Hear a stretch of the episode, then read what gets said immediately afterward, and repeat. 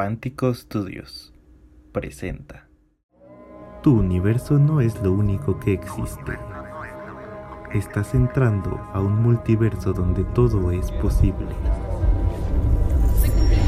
Multiverso Pántico.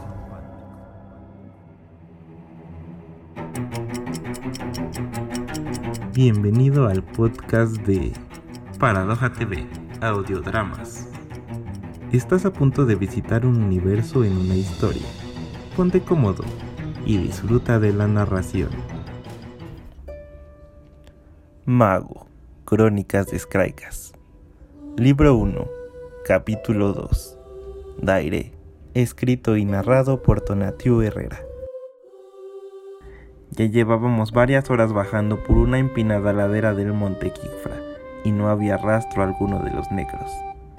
No podía dejar de mirar esos bellos ojos azules, tan inocentes, tan llenos de confusión. Daire, esa misteriosa chica había hecho algo en mí. En el momento en el que tocó mi mano, todo alrededor nuestro había parecido esfumarse. Mis planes cambiaron. No podía abandonar todo lo que conocía. No pude seguir mi camino a la cima del monte.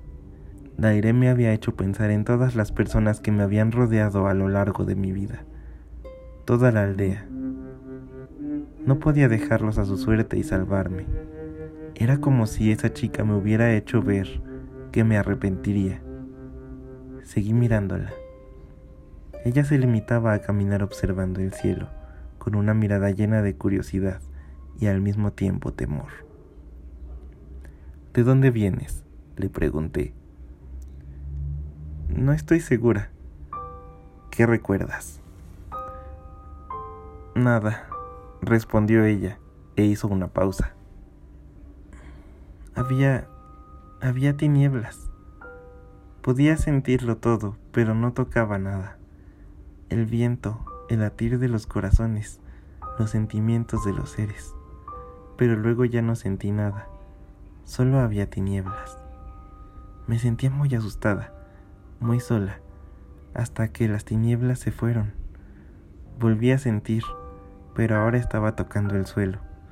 Sentí el latir de un corazón. Era el mío. Sentí el frío, la tierra, mis brazos y mis piernas. Luego te encontré a ti. No, yo fui el que te encontró. No, por alguna razón supe que te había estado buscando y te encontré. ¿Para qué me buscabas? Mm, no lo sé.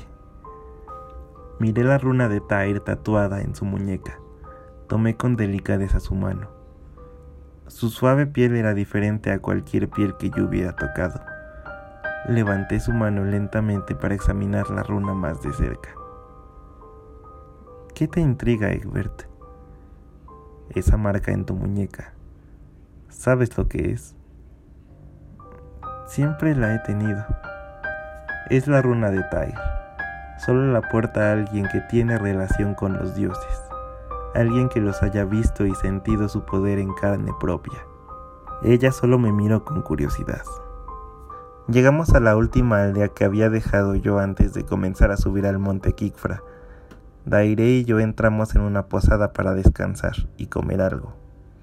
Aún me quedaban un par de cebollas que solía cosechar y con las que había estado pagando mis estancias y comidas. En esos tiempos, las especias eran uno de los productos más valorados en Skycas, debido a su escasez por la infertilidad de las tierras. Rod, el dueño del lugar, me reconoció de inmediato, pues la noche anterior había ocupado una de las habitaciones. Nos sirvió un generoso plato de sopa a cada uno, Daire se veía fascinada con la comida. Parecía nunca haber probado bocado.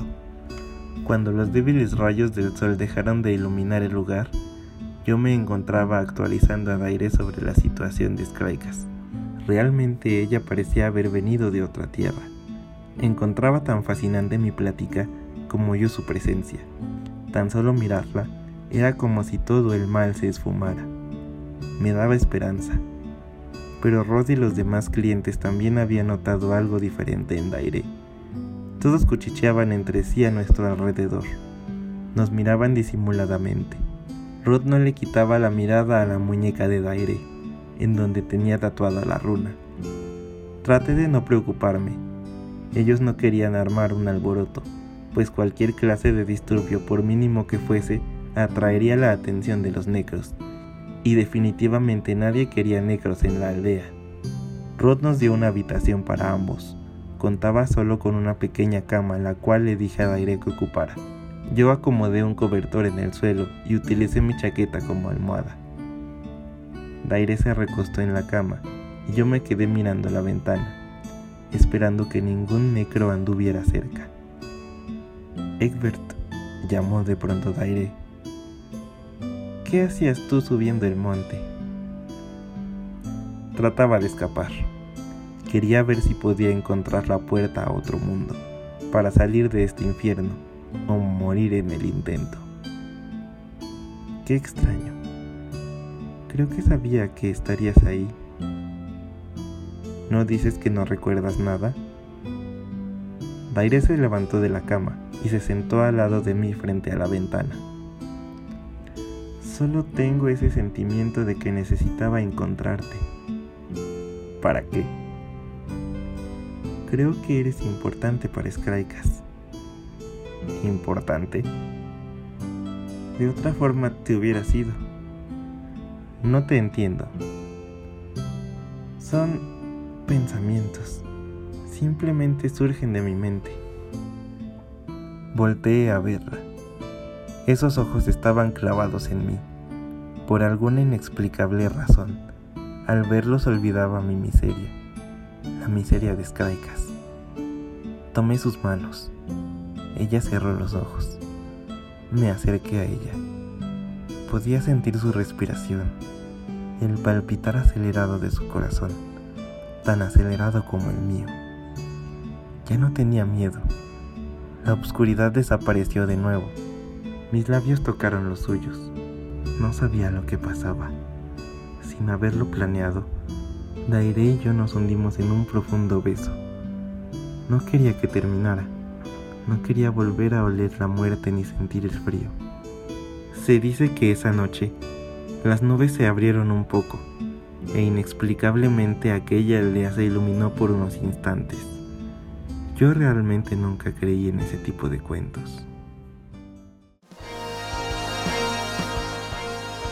Si te gusta nuestro contenido y quieres ser parte de nuestra comunidad de mecenas, recuerda que puedes ayudarnos por medio de Patreon en donde encontrarás mucho material exclusivo. También puedes ayudarnos compartiendo este podcast y suscribiéndote a nuestras redes sociales en Facebook, Instagram y YouTube. Yo soy Tonatio Herrera y te veo en otra exploración a nuevos universos.